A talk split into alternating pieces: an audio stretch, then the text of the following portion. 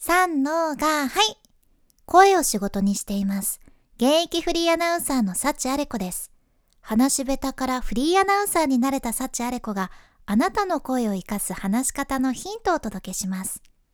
今日は話が伝わらない人は大から小の法則というテーマでお話ししますね。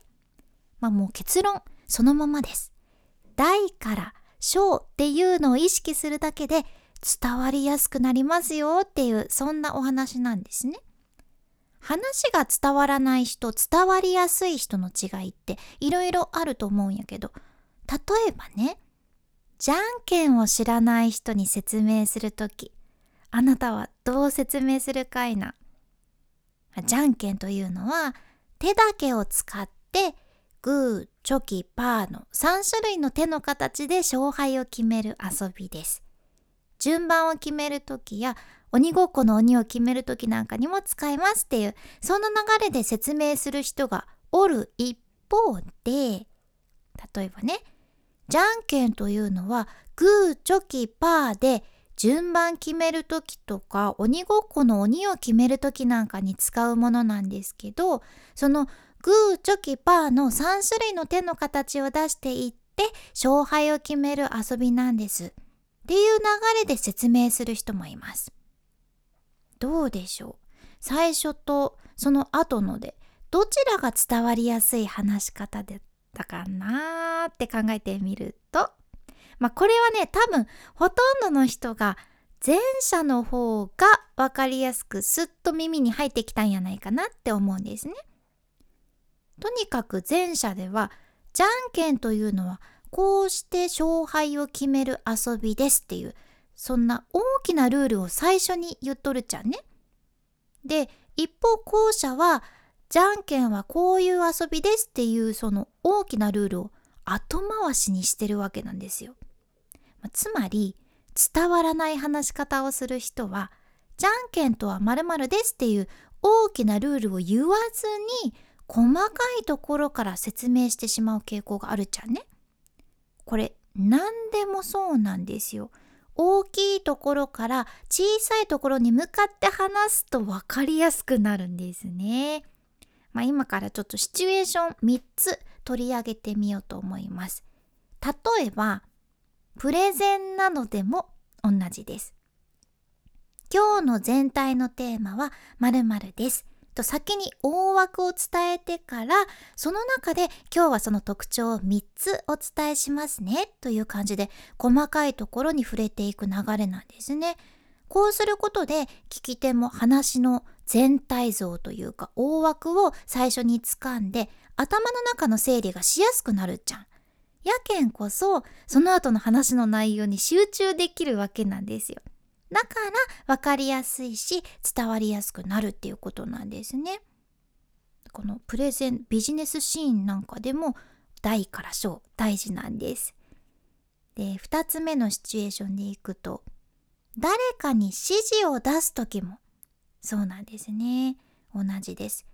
いきなり細かいところから説明しても相手がね受け取ってくれんちゃんまずはざっくり大枠を伝えてから細かい指示を出すというのがベターなんです。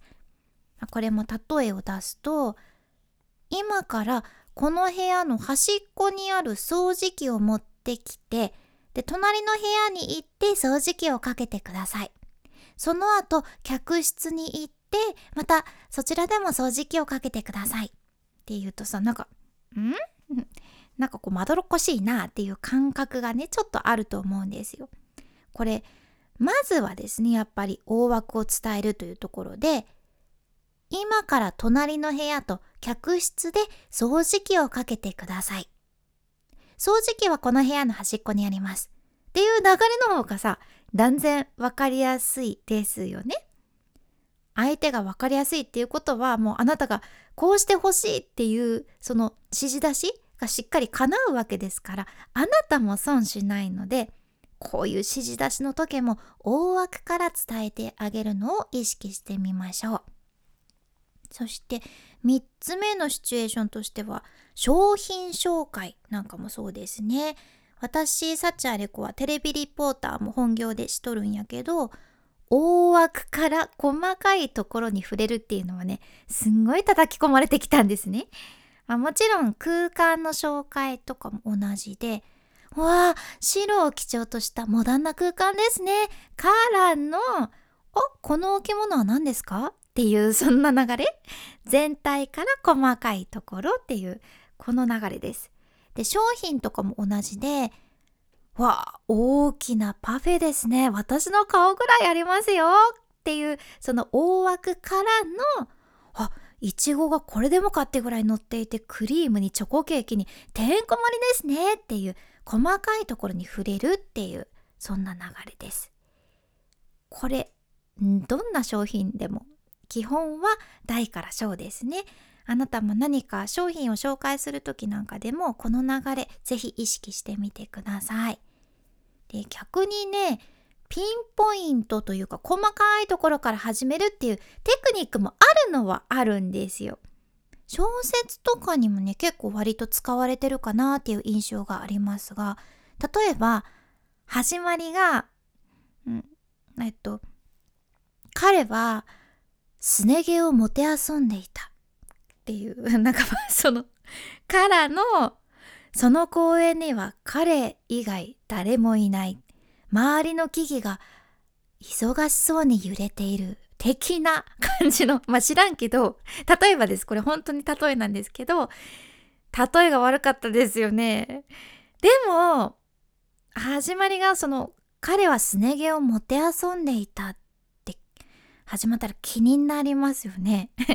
こうすね毛で始まって、公園の周りの木々にカメラがグーってこう引いて撮ってる感じですよね、ビジョンとしては。これ確かにこの方が人を引きつけるというか気になる要素にはなるんですよ。細かいところからねしっかり表現してあげると。でも分かりやすく順序立てて話す時はあくまで大きいところから小さいところへというのが基本なんですね。